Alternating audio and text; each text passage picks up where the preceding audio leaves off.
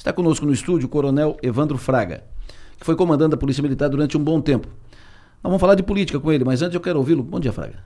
Bom dia, Delor. Bom dia, Maga. Bom dia, ouvintes da Rádio Somal. Prazer tê-lo conosco aqui.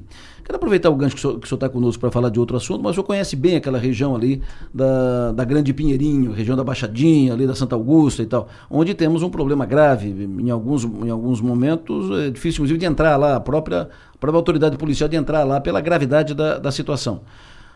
Pelo que o senhor conhece, tanto tempo, tantos anos ali envolvido e conhecendo e discutindo e conversando. Qual é a saída para aquela situação? É, a saída é a participação do governo federal, do governo estadual e também do municipal.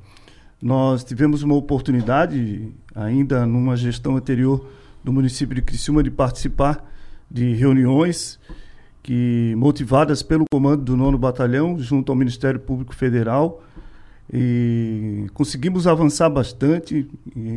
a prefeitura também fez alguns movimentos em Brasília, junto ao então Ministério das Cidades, no sentido de é, identificar e remover né, aquelas pessoas, dando uma destinação ao local. Na época foi feito o levantamento de quantos imóveis é, estavam sobre a faixa de domínio da Ferrovia Tereza Cristina, que participou também desse estudo. Né?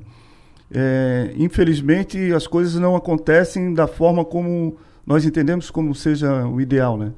Primeiro, o deslocamento de pessoas de um local que já está ali tudo vivenciando-se, né?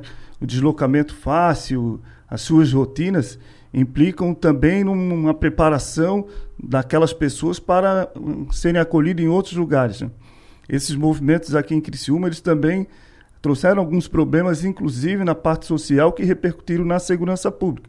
Movimentos de pessoas que foram deslocadas de uma comunidade para outra e aquele local lá não foi preparado para receber um posto de saúde, novas demandas, escolas que tiveram que sofrer uma ou outra adaptação para ampliar o número de, de salas de aula, como também até receber as crianças em creche. Né? Isso acaba também dando um problema para a segurança pública.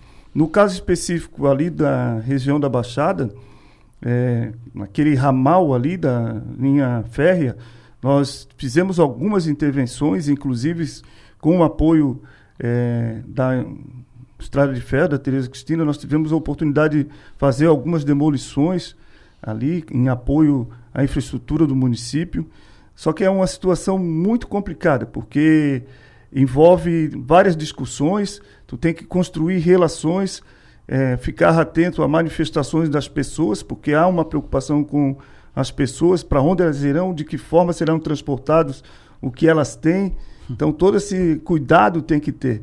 E há uma vigilância muito grande. A Defensoria Pública acompanha isto com, com bastante ênfase, é, sobretudo para evitar excessos, excessos que não acontecem por parte da Polícia Militar. A gente sempre foi é, isso ao longo da nossa história, nessas questões de reintegração de posse ou ação de preservação da ordem pública, sempre muito cuidadosa, principalmente porque nós também temos que fazer um planejamento e esse planejamento envolve várias etapas, inclusive a etapa que é, é para onde essas pessoas irão. São questionamentos que são feitos já para quem demanda aquela intervenção policial, ainda que de forma preventiva, para dissuasória, mas principalmente porque antigamente nós colocávamos a mão na massa. Hoje a gente não coloca mais a mão na massa. A gente está ali ofertando a segurança para quem vai ser o, a pessoa que vai informar, no caso o oficial de justiça ou um elemento da prefeitura, que vai dizer, ó, infelizmente tem que sair, está aqui, tem uma determinação judicial,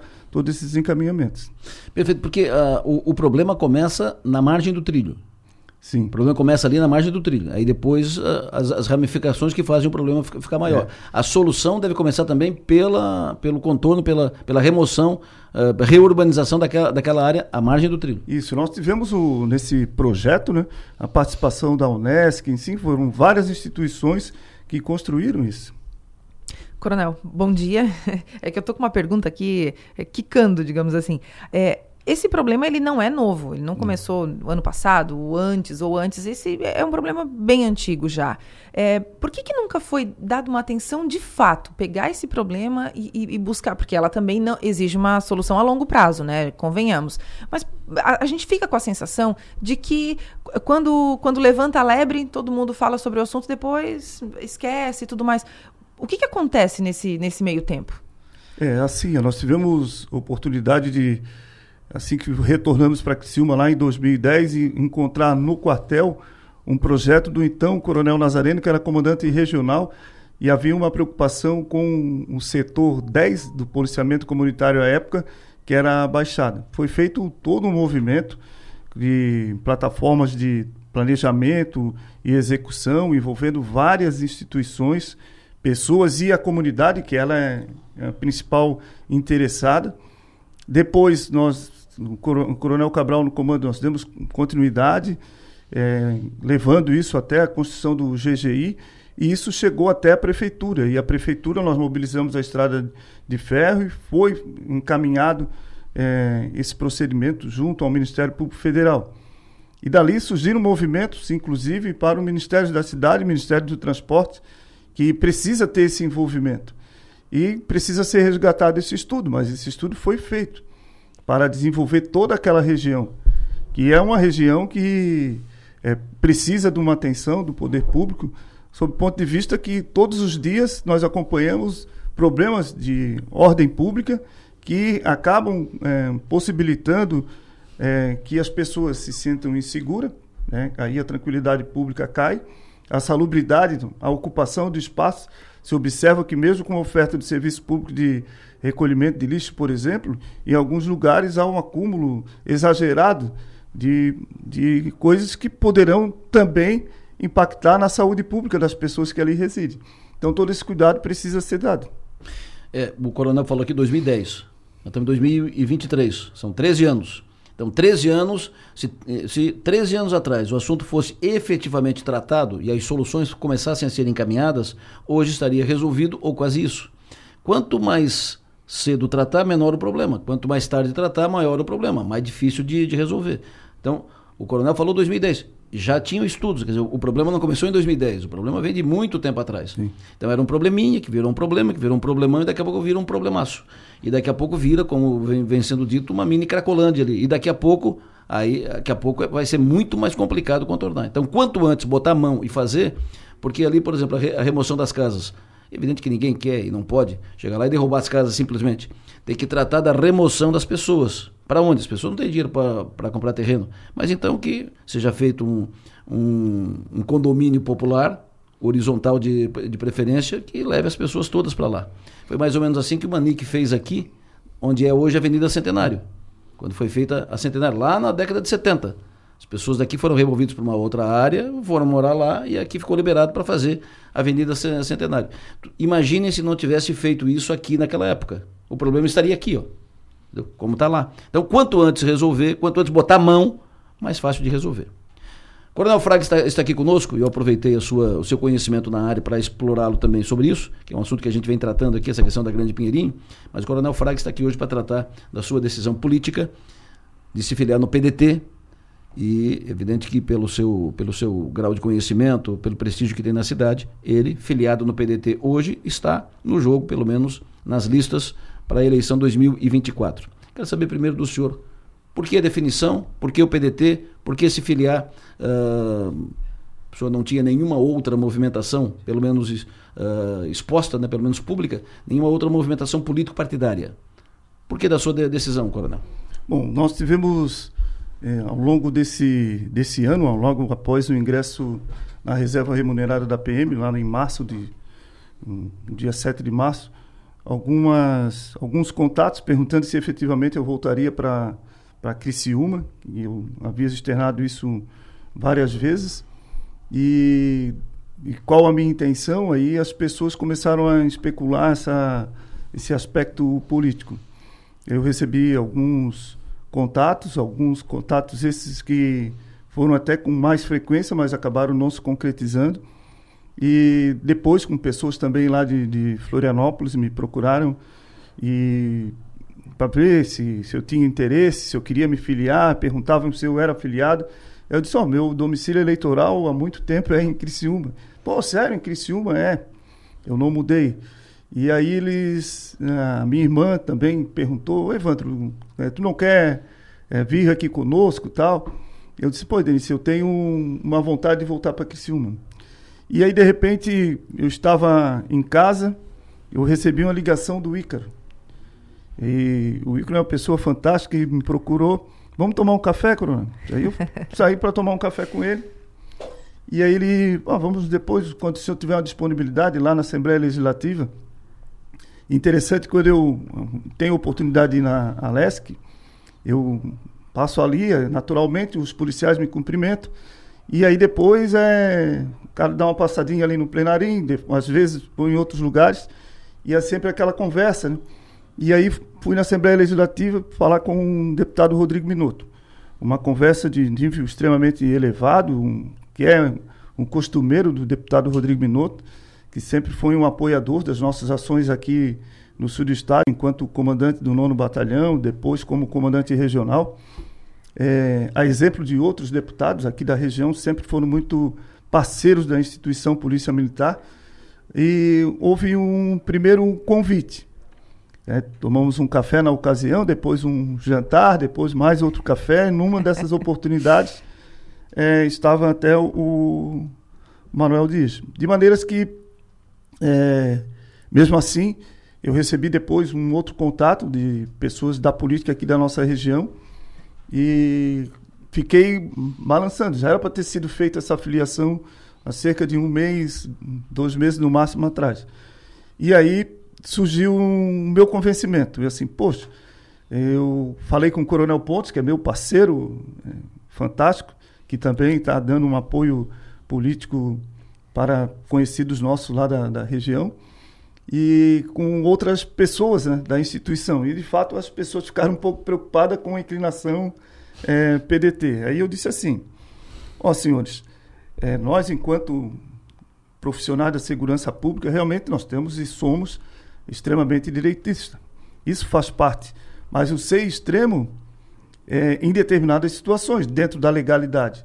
Agora, nós precisamos ser racionais. Isso que nos levou à condição de ser comandantes e sendo comandantes ou executores, para ser comandante você tem que executar, nós sempre buscamos tomar as decisões e, sobretudo, ser uma decisão com coerência dentro da legalidade e o que é melhor, é, sabendo os impactos que aquelas decisões tomarão na vida de muitas pessoas. E o que é mais interessante, eu falei, é, a gente sempre buscou trazer para o centro as discussões, sempre levar, é, tirar o, o, o foco da, de, dos ânimos acirrados e trazer para o centro. Então, isso nos levou a, a, essa condição de definir o que é a melhor é, opção político-partidária nesse momento. Então, ah, mas é de centro-esquerda? Então, centro-esquerda se discute mais no nível estratégico, no nível de governo federal, por exemplo. Mas no âmbito municipal, nós temos que, sobretudo, olhar e ter esse olhar voltado para as pessoas do município. E o que se espera é que nós consigamos trazer todo o debate político no nível local para o centro. E aí, levando correntes da esquerda e da direita para o centro, para construir uma Criciúma melhor, para nós vivermos, morar e trabalhar. E essa é a nossa intenção. Produzindo, dentro do âmbito do legislativo municipal, é, legislações também acompanhar o que é executado pelo município, mas, sobretudo, sempre trazendo para o centro. Coronel Fraga, a Doroteia mandou uma mensagem aqui, está ouvindo a entrevista. A Doroteia, que é um ícone do PDT também, né? Ela uhum. disse o seguinte: Bom dia.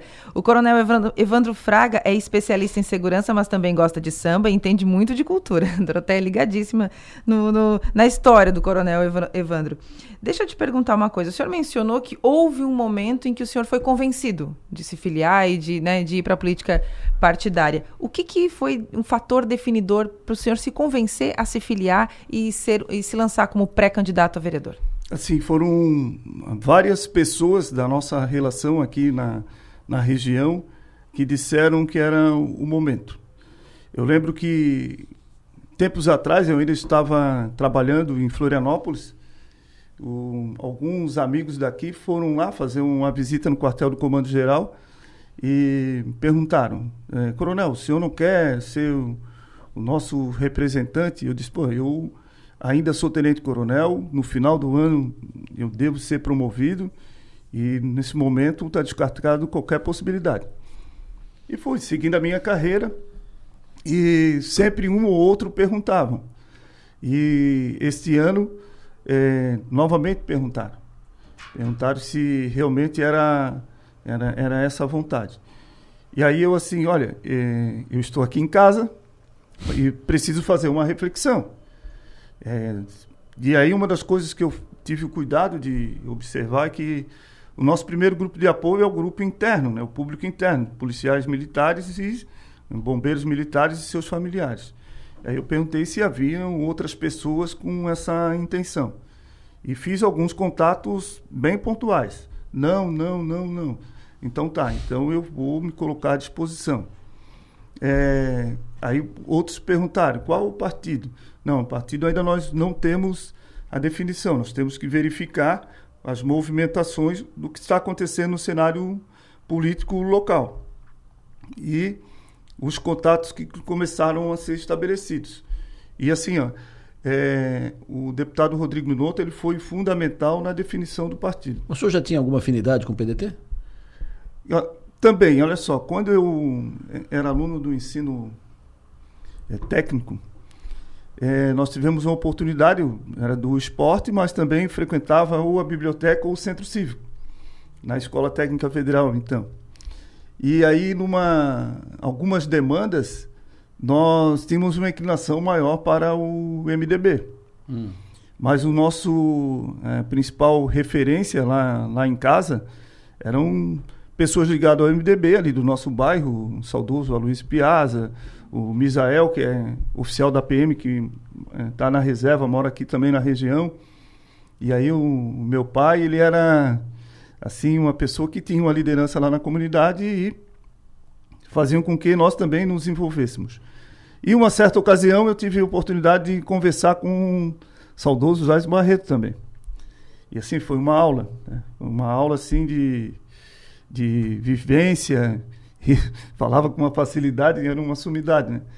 E aí esse encanto, né? A gente já tinha esse encanto, como também com Outra pessoa que a gente tinha é, na política, assim como uma referência, era o doutor Luiz Henrique, né? pela postura, o jeito de falar. Então, é, quando ingressei na Polícia Militar, nós começamos a, a ler muito sobre polícia comunitária, PROERD. Aí vem o coronel Cerqueira, da PM do, do Estado do Rio de Janeiro. Também negro, foi comandante-geral por duas ocasiões, inclusive secretário de Segurança Pública do governo do então governador Brizola. Então vem de lá essas referências do PDT, principalmente no aspecto educação. O senhor foi comandante da PM Criciúma, foi subcomandante, comandante, uh, foi comandante da Polícia Militar em, em, Santa Catarina, coronel da reserva, entra no, no ambiente político, como disse a Maga, sambista, homem do samba, da Unidos da, da Colonia, e entra agora no, no ambiente político, está na lista dos possíveis candidatos, pré-candidatos para a eleição do ano que vem. A vereadora, vice-prefeito ou a prefeito?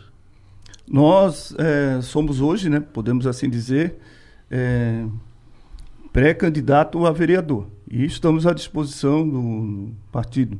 Mas é, é convicção é, é vereador nesse momento. Prazer recebê-lo aqui. Muito obrigado pela oportunidade, né? Um abraço a todas as pessoas de Criciúma que têm um carinho especial por mim. Pediram para me mandar um abraço, eu posso mandar um abraço pode, aí para a Sabrina. A Sabrina é filha da Dona Edil, que foi vereadora também. Maria Edil. Isso é uma, uma reverência né, dentro do parlamento aqui de Criciúma e principalmente dentro da negritude, né? A exemplo do Costinho, do seu Nelo Satiro, que marcaram aí. E mesmo em outros, em outros partidos, né, nós temos aí amigos pessoais, né? O Amaral, o Paulinho, que hoje está no Criciúma, pessoas que também é, tiveram a sua história ali na Câmara de Vereadores que a gente precisa fazer esse registro. Muito obrigado a todos, né? Estamos retornando a Criciúma, uma cidade que nos acolheu muito bem. Perfeito. O senhor morou quanto tempo em Criciúma, Coronel? Olha, eu tenho uns 54 anos, entre indas e vindas, eu fiquei 20 anos trabalhando aqui, né? Então, a minha carreira profissional, que foram 34 anos, mais de 50% foram aqui em Criciúma. Por isso essa ligação com a, com a cidade. E a audiência estava aqui dizendo, poxa, o Coronel Fraga, fazia tempo que eu não ouvia, quase não... Eu publiquei uma foto, né, dele aqui no estúdio, e aí, ah, quase não reconheci, sem a, sem a farda, né? Sem a farda. É. Sem a farda. Muito obrigado pela sua presença aqui conosco. Sucesso. Valeu.